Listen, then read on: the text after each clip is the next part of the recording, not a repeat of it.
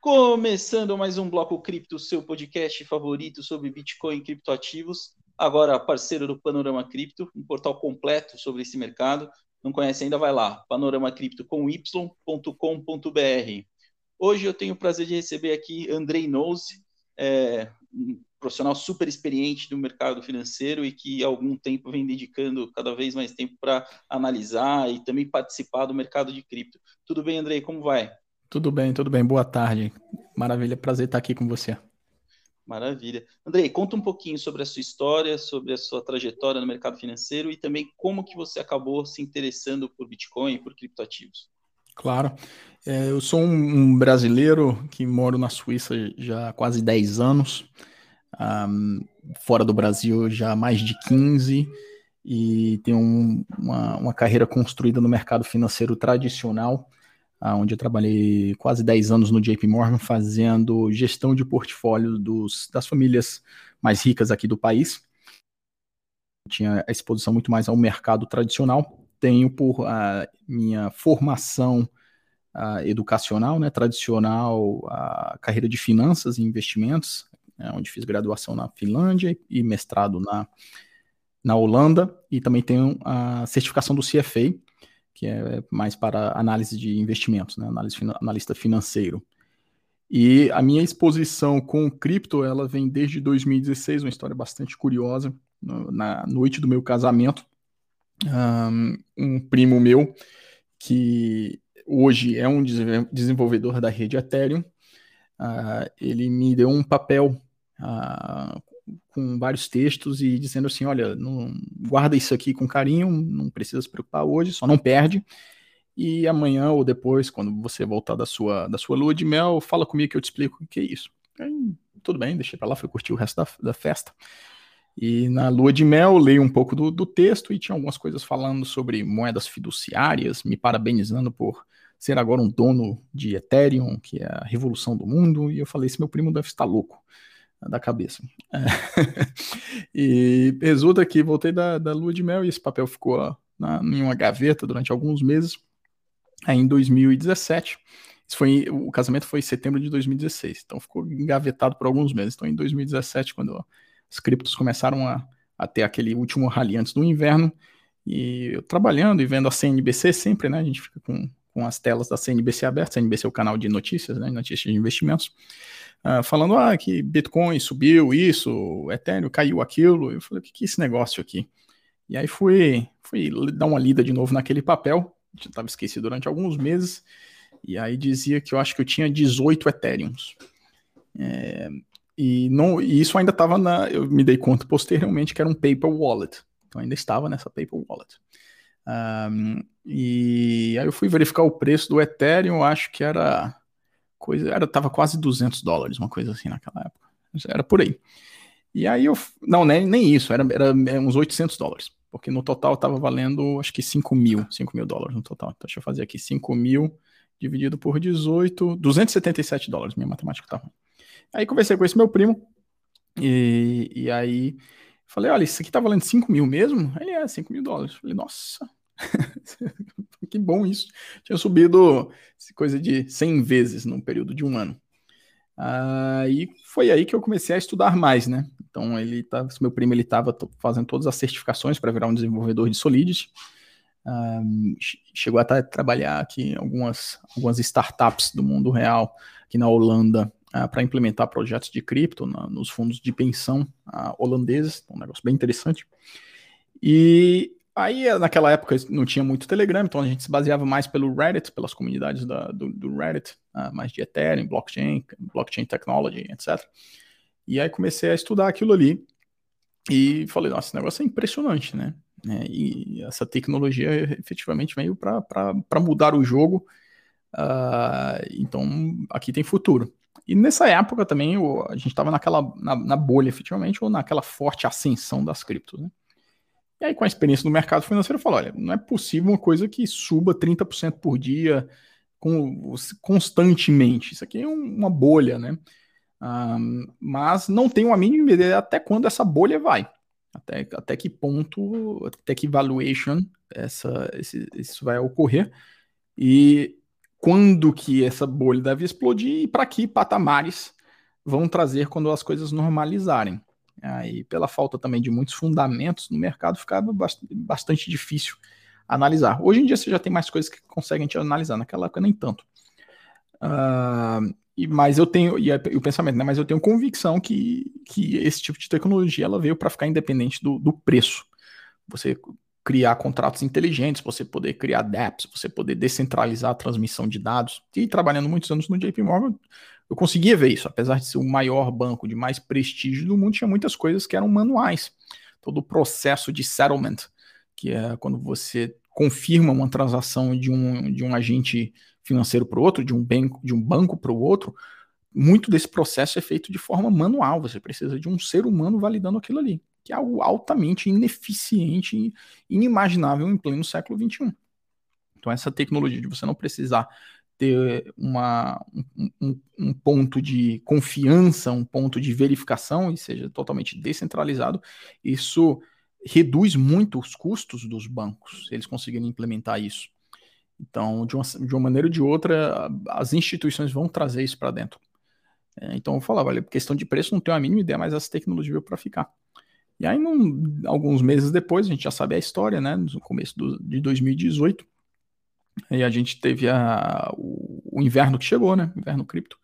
A gente viu o Ethereum caindo 90%, a gente viu o Bitcoin caindo mais de 80%, e ficou aí lateralizada ah, durante esse tempo até no, desde 2019, dois, mais precisamente 2020, essa ascensão novamente. E entrando agora com algo que não tinha naquela época, que era o mundo de DeFi, ah, que acho que é o que o mercado cripto entrega, o que sempre prometeu, que é você trazer o uso real para as criptos de uma maneira mais uh, popular, né? Uh, você conseguir popularizar uh, a parte de finanças, que até então só é limitada a grandes investidores institucionais, porque requer grandes investimentos, grande estrutura, você poder trazer isso para as pessoas poderem fazer sem precisar ter o chamado trust, né? O trustless, não precisar ter confiança, isso é magnífico. Então, e você já vê também grandes instituições entrando, buscando entrar nisso aí, porque é, é, é imparável isso aí. Né? Então, as grandes instituições que não conseguirem se adaptar a isso vão, vão correr sérios riscos de ficar para trás. Então, é mais ou menos por aí essa a minha história. Bom, bastante curioso, né? Porque ao contrário da grande maioria, você começou pelo Ethereum, né? É, uhum. Como é que você diferencia, do ponto de vista de uma tese de investimento, Bitcoin de Ethereum? Então, é, uma, uma coisa que o mundo de investimento sempre me, me ensinou e eu só vim aprender nos últimos anos, já me ensinava, mas não aprendi. É, é melhor você ganhar dinheiro do que ter razão. Então, ao estudar, é, eu falo, olha, a tese do Bitcoin, o Bitcoin, em teoria, ele é a transferência de um dado de um lado para o outro. Qual é esse dado? É um BTC qual é o valor intrínseco desse BTC? Existem várias controvérsias. Algumas pessoas dizem que tem muito, outros dizem que não tem. Qual é a realidade? Acho que é a realidade de cada um. Mas em, no seu senso estrito é simplesmente a transferência de um BTC para o outro, certo? Uh, enquanto que o, o, Ethereum, a capacidade de, de, criar contratos inteligentes, se X faz A, Y vai executar B, isso dentro desse ecossistema, isso abre um leque de opções muito interessantes que você traz para a vida real, como, por exemplo, nós temos navegadores, por exemplo, o Brave. Ele é feito dentro da, da, da blockchain, né? E recompensa os seus usuários. Você pode utilizar ferramentas de KYC, que é Know Your Customer, é, conheça o seu cliente dentro da, de plataformas de contratos inteligentes. Você tem loterias, você tem uh, pagamento, uh, você tem reconhecimento de, de, de, notário, né? Que seria como se fosse o cartório. Então eu pensei, olha, nessa época, né? A tecnologia do Ethereum é muito maior, muito melhor do que o Bitcoin, né? Então não tinha nenhum Bitcoin. Só que, como você falou bem, eu comecei diferente, comecei pelo Ethereum em vez do Bitcoin. O Bitcoin é a dominância desse mercado. Esse mercado ainda é muito pequeno. Um, ele domina próximo, hoje próximo de 46%, mas via de regra geral uns 50%, e ele é o que determina o que acontece para o resto do mercado, seja na alta ou seja na baixa. Então, é importante do ponto de vista de investimentos estar exposto ao Bitcoin porque é o que é a porta de entrada para a grande maioria esmagadora das pessoas. Elas começam escutando sobre Bitcoin nos jornais financeiros, ou no, no, hoje com, com YouTube ou com Instagram, e se interessam em aprender por aquilo primeiro para depois buscar a conhecer sobre outras tecnologias. Aí depois você entra naquela discussão qual que você gosta, qual que você não gosta. Hoje eu vejo um, um, atratividade nos dois, do ponto de vista de investimentos, o próprio Bitcoin, a sua a, é a, a primeira moeda efetiva a se tornar uma moeda legal, então isso é um marco muito positivo para o mercado cripto e todos. Então tem espaço para todo mundo, cada um com seus objetivos é, para São entregar na, na sociedade são teses complementares e não competidores. Então, exatamente. Visão. Legal. É, um outro aspecto interessante que eu queria explorar contigo é o seguinte: o quão relevante você acha que é a questão da escassez digital programada? Você acha que isso é muito mais uma falácia que induz as pessoas em torno das suas crenças pré-estabelecidas, ou você acha que de fato isso tem valor? De fato, isso é o diferencial principal do Bitcoin? É um diferencial principalmente no mundo que a gente vive hoje, onde há muita crítica à injeção massiva de dinheiro dos bancos centrais, uh, onde muita gente vê como esse jogo sendo muito injusto, onde ninguém, em teoria, a teoria econômica te diria que injeção massiva de dinheiro causaria franca uh, expansão monetária e, consequentemente, grande desvalorização da moeda que se translada em inflação, ou vice-versa.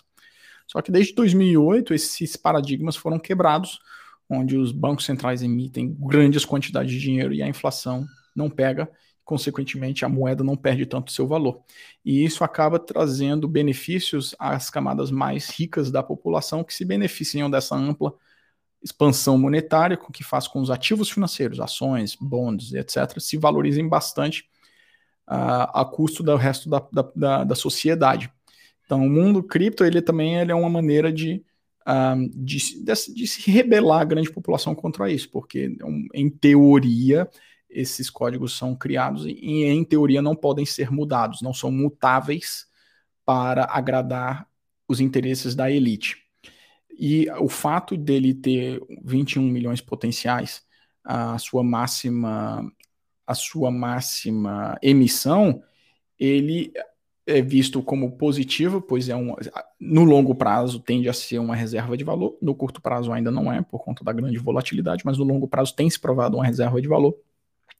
E do ponto de vista de diversificação de portfólio, é muito importante você ter coisas que se comportam diferente de ações, de bonds, de commodities e assim por diante. E o fato de, de ser desinflacionário ou até mesmo alguns deflacionário é bastante positivo mas na minha opinião não é o fator preponderante. Na criação de um portfólio, o fator preponderante é a, a correlação diferente com os outros, as outras classes de ativos. É um mercado que ainda é extremamente pequeno, então a base de, de usuários é muito pequena, a base de investidores institucionais é muito pequena, e qualquer entrada de somente um grande investidor institucional nisso mudaria o jogo por completo. Então é um mercado onde tem muito potencial pela frente. Só que potencial muitas vezes se translada em volatilidade, tanto de alta como de baixa. Então, as pessoas entrando nisso como forma de investimentos tem que estar claro que os riscos de se perder dinheiro em criptomoedas são expressivos, porque os riscos de se, as chances de ganhar dinheiro com criptomoedas também são expressivas. Então você tem que criar uma, uma estratégia de investimentos onde se enquadre a tua realidade, seja investindo pouco, seja fazendo de pouquinho em pouquinho e assim por diante mas o fato de ser uma de ser relativamente escasso, é, na minha opinião, para mim não é o fator ultra determinante, é, eu, mas para muitas outras pessoas sim. Então, acho que não, não vejo como errado isso. Legal. É. E aí, pegando o gancho nesse ponto, é, para os defensores de cripto, muitos são é, adeptos né, ao modelo do stock to flow. E ao mesmo tempo também a gente encontra aí muitas críticas, principalmente de pessoas uma experiência maior no mercado financeiro. Queria ouvir a sua opinião sobre o modelo. Você acha que ele tem alguma validade ou ele é um mero exercício intelectual? Todo modelo estatístico tem seus pontos positivos e seus pontos negativos. O Stock to Flow, não sei qual foi o ano que ele foi criado, você sabe? Ele tem dois, três anos. É. Tá, tá é, é, que em teoria é um modelo relativamente simples, né? Um modelo de quantidade total dividido pelo, pelo fluxo anual. E não se, não se limita somente ao Bitcoin, ele pode ser utilizado em qualquer ativo relativamente escasso, né? Ouro, por exemplo, é uma, uma coisa que você pode fazer. É, uma das críticas que tem para qualquer modelo estatístico é que você pode criar algo que represente a história olhando para trás. Né? Então ele vai, ele só leva, tem a relevância porque ele dá um match, ele, ele, ele se enquadra bem olhando para trás. Se ele não se enquadrasse bem olhando para trás, ninguém estaria falando nele. Então ele tem uma assertividade. O, o, o R2 dele, para quem tem um pouco de econometria, deve ser relativamente alto. Nunca vi esses dados, mas acredito que seja muito alto, que é o quanto que você consegue justificar o modelo estatístico pelos, pelos resultados. É, acima de 95%. Olha aí. Exato. Nunca nem tinha visto, mas nem precisava saber, é, saber para entender, né? Só você olhar para o gráfico. Que ele segue muito bem. Eu acho uh, fantástico uh, a minha opinião, eu acho fantástico ter um modelo que acerte 95% das vezes em algo que, me, muito embora seja criado somente nos últimos dois anos, mas uh, ele pega um, um, espaço aí de 10 anos, né? Uh, e, e, o Bitcoin ele é, ele é volátil, ele não vai andar em cima dessa linha, ele vai deviar muito nessa dessa linha, mas no longo prazo ele tem seguido relativamente próximo disso. Se vai seguir dali para frente, é difícil dizer porque o mercado de Bitcoin, como qualquer outro mercado, é feito por pessoas. Pessoas não são máquinas, elas não seguem a lógica, elas têm as suas emoções, elas têm as suas euforias e medos. Então, uh, elas vão reagir de acordo com a situação atual a quantidade de, de, mineradores que estão sendo jogados fora da China, né? 65% dos mineradores aproximadamente estão na China. E aí a China apertando pela 12 vez o, o cerco em cima deles, o hash rate cai. O hash rate dele caindo, cai pressão sobre o preço, o que faz que, junto com todo o resto do FUD que a gente vê, com mais pessoas panicando em cima disso, essas pessoas que entraram há poucos meses, que achavam que ia para a Lua, que continuam a vender mais. Então, muito embora o modelo estatístico é, ele consiga prever no longo prazo, ele, é óbvio que ele não vai prever essas coisas no curto prazo. Então, pelo sim, pelo não, eu acho que é um modelo estatístico muito bom, mas não, não dá garantia de nada no curto prazo. No longo prazo, eu acredito que sim. E eu acredito sim, é, é, muito por conta dele, uh, né, nos valuations, falando de 100 mil dólares do, do Bitcoin. Entendi. Quais são os seus indicadores favoritos quando você para para analisar o mercado de cripto? Se a gente estiver falando de, de, criptomoedas de maneira em geral, né? Então você precisa sempre comparar uh, o, uh, o, o, market cap dele com as transações, né? Você precisa ver se as transações eles estão parelhas quanto a isso. É uma coisa que gosto muito também de, de analisar ali a quantidade de uh, grandes uh, vamos dizer assim, grandes investidores que estiveram por trás para saber se um projeto ele é sólido ou não, porque isso dá uma. Eles pelo menos passaram pelo veto deles. Uh, uma coisa que é importante também é saber a quantidade de usuários ativos, se eles estão crescendo ou não. Uh, se tem muita baleia ali, se tiver muita baleia, então as carteiras, né, as grandes carteiras deterem uma grande quantidade dessas criptos, isso é um fator de risco, então é melhor ser pulverizada se for uma, uma que for de proof of stake uh, e ela tiver uma grande quantidade das suas, das suas moedas uh, no time uh, criador, né, nos desenvolvedores, como é que é o lockup deles, se é um lockup a longo prazo para garantir que esses, essas pessoas que estiveram no início estão pra, ficando ali para o longo prazo. Uma série de coisas assim que a gente vai ver e principalmente assim, se tem alguma coisa a mais, né? Se tem algum uso real a mais diferente do que as outras. Né? Hoje a gente tem mais de 8 mil criptos diferentes, né? diria que a grande maioria delas vai morrer em pouco tempo.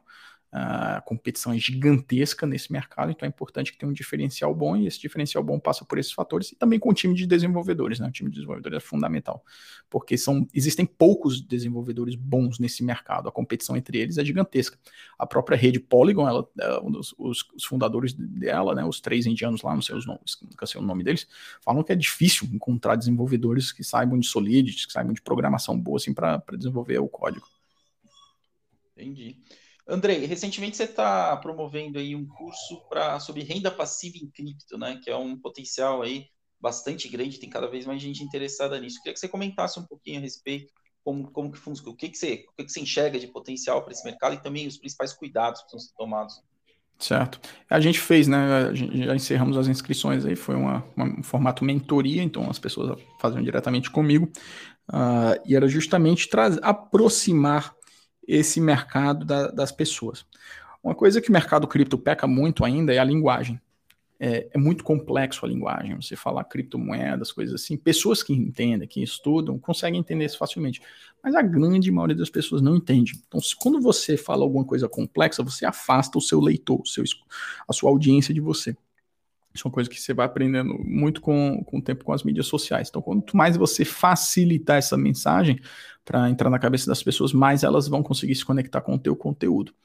Você falar sobre APYs, APRs e, e, etc., ninguém vai entender isso. Agora, quando você fala renda passiva, as pessoas conseguem entender. E são basicamente a mesma coisa. Uh, a, a, renda passiva é o quê? Eu disponho de colocar, prender o meu dinheiro em algum lugar e aquilo vai me gerar rendimentos. É basicamente isso. E é isso que o mundo de DeFi vem entregando, né? É o que eu tinha comentado, o mundo de DeFi ele está, entre... está entregando o que sempre o mercado de cripto prometeu, que é trazer um uso real no meio dos investimentos e você é, se tornar o próprio banco, você rentabilizar em cima de empréstimos, né? Você não, você se tornar o banco, né? Você está fornecendo crédito para outras pessoas, você se tornar um fazedor de mercado, né? No lugar dos grandes bancos de investimentos para facilitar os, as transações entre as moedas. Ah, tem a parte de seguros, tem a parte de derivativos e tudo isso você é, monetizando em cima disso, sem precisar ter aprovação de ninguém. Hoje, se você for pedir um empréstimo em um banco, o processo é altamente burocrático, é, passa por uma série de departamentos ali dentro que vão, sabe, vão é, analisar se o seu perfil é um bom pagador ou não, aí vão determinar qual é a taxa de juros específica para você, se o seu risco é alto ou não. E no mercado de criptos não acontece. Em dois, em dois cliques você já tem tudo. Né? Você consegue pegar alavancagens altas ou baixas, etc. e tal. Então, o, o mundo de DeFi consegue te possibilitar isso, e do ponto de vista de você entrar como investidor nisso, você consegue rentabilizar isso, seja das maneiras mais arriscadas às, às menos arriscadas, digamos, entre aspas, né? Sempre vai ter riscos. Mas as mais arriscadas te prometem rentabilidades maiores, mas essas, rentabilidades, essas promessas de rentabilidades maiores vêm com uma contrapartida que talvez o, o, o token ou a moeda com a qual você esteja utilizando para investir tem uma grande probabilidade que ela possa cair bastante, porque as pessoas, como a rentabilidade é alta, as pessoas rentabilizam e vendem logo em seguida isso para transformar em outras moedas mais seguras. Então tem uma, cria uma pressão de venda constante num token desse, enquanto que aquelas que são mais seguras, como tem muita gente buscando ela, como tem muita demanda, obviamente que vai ter pouca rentabilidade para cima daquilo, né? Então essas mais estáveis, no caso as stablecoins, né, as pareadas ao dólar, os riscos são inúmeros, né? A gente fala muito sobre isso falou muito sobre isso na, na mentoria de renda passiva em cripto. Ah, o risco, o que, que, é? Você não receber seu dinheiro de volta. Esse é o risco. Né? O seu máximo que você pode perder é 100% do seu dinheiro. E isso é expressivo através de que o protocolo de DeFi que você investir, os desenvolvedores desse protocolo desapareçam e roubam as suas, suas moedas. Ou alguém por aí um hacker ou alguém que analisou o código encontrou uma vulnerabilidade e se aproveita dessa vulnerabilidade, faz um ataque de flash loan, por exemplo. Ou simplesmente o mercado inteiro de cripto caiu. É, então a gente viu aí o mercado de cripto caindo 50%, né? É, e para quem entende bem, é óbvio que ninguém gosta de perder dinheiro, mas para quem entende bem sabe que isso é altamente normal, pode até cair mais. Ninguém, ninguém tem bola de cristal, ninguém pode saber qual é o futuro, mas pode sim cair mais. Então, o mercado, o sistema inteiro caindo. Ou risco de oráculo, né? Que é, são esses protocolos de DeFi que precisam de informações vindo de outras plataformas ou do mundo real. Então, você precisa de um, um oráculo como a Chainlink, por exemplo, que vai fornecer esses dados ali dentro e a Chainlink tem algum problema, ou tem algum exploit, etc e tal. Ou risco no contrato em si, foi mal escrito, alguma coisa então não performa tão bem. Tem inúmeros riscos, mas a grosso modo todos esses riscos se transladam a você não receber seu dinheiro de maneira rápida uh, e na quantidade que você queira a qualquer momento. Legal.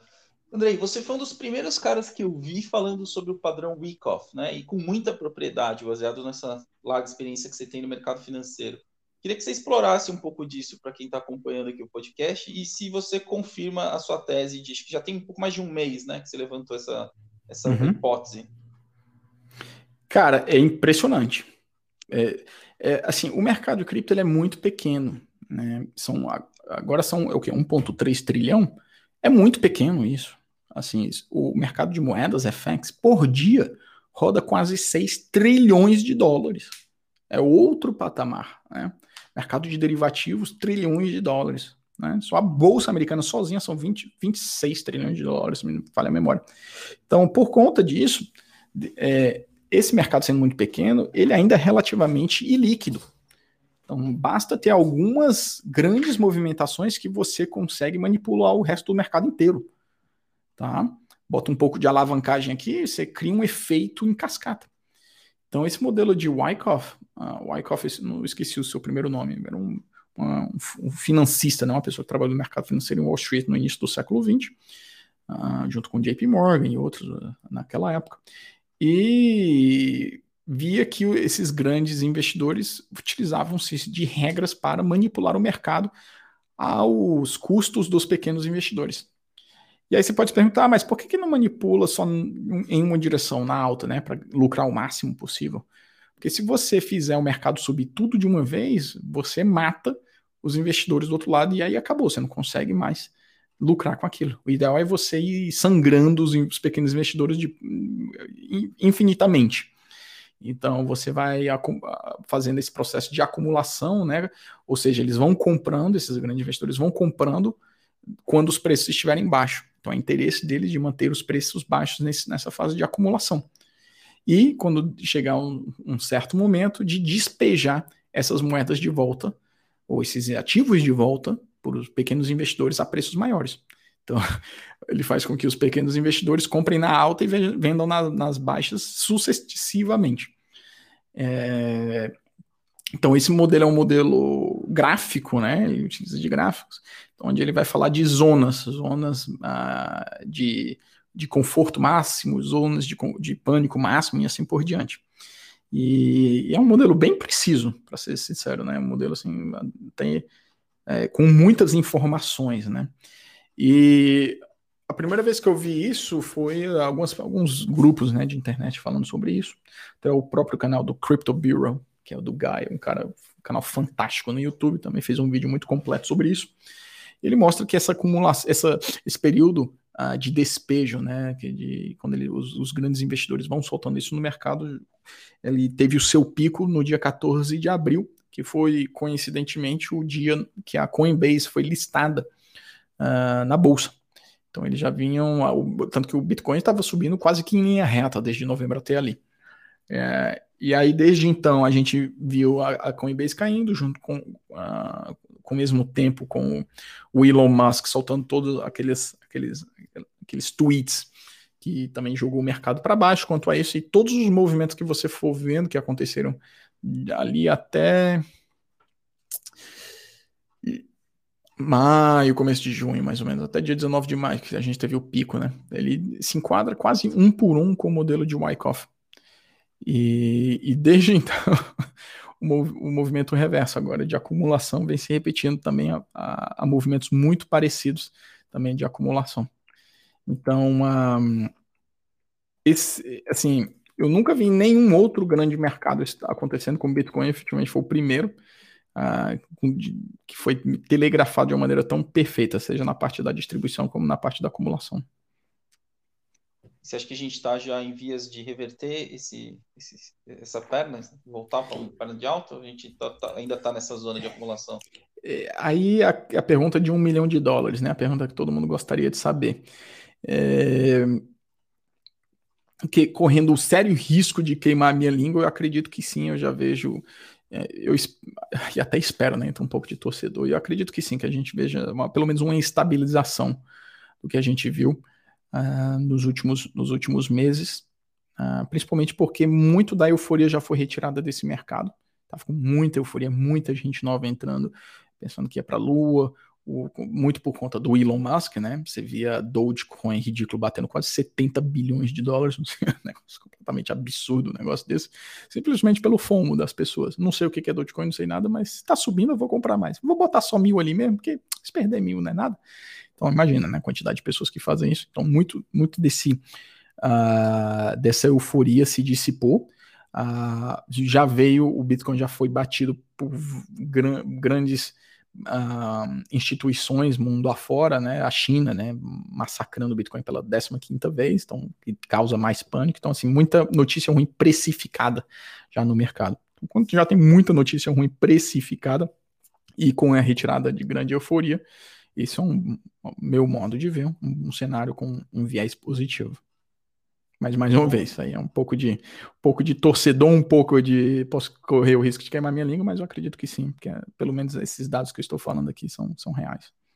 Muito bom. Andrei, queria agradecer muito pelo seu tempo, um excelente conteúdo aí que você pode compartilhar com quem acompanha o podcast. Deixar o espaço aqui para que você passe uma mensagem para quem acompanha o programa, também como que o pessoal pode te encontrar para consumir os seus conteúdos. Claro, claro. Então, é obrigado e é sempre um prazer compartilhar conhecimento. Uh, para todo mundo que quiser me encontrar, né? Arroba Andrei Nose, Andrei com Y, N-O-U-S-I. Você pode me encontrar com esse, com esse arroba em todas as diferentes mídias sociais, Instagram, YouTube, Telegram e assim por diante, Twitter. É, e acho que é isso aí. Esse mercado ele é muito nascente, acho que tem muito potencial para crescer. É um oceano azul. Quem busca entender sobre isso sempre tende a sair na frente mas com muita consciência dos seus riscos. E, e, e, por conta que existem os riscos, é porque existe potencial de crescimento, né? Se não tivesse tanto, tantos riscos, não teria potencial de crescimento, seria algo com, com poucas pessoas entrando, com, pouco, com pouca atratividade. Então, foco no longo prazo, Nunca invista naquilo que você não conheça bem, estude sempre bem antes de investir, e nunca invista mais do que você está disposto a perder. Essas são as, os mantras de bom, boas, boas uh, políticas de investimentos, digamos assim. Muito bom. Semana que vem a gente volta com mais um Bloco Cripto. Tchau, tchau. Legal.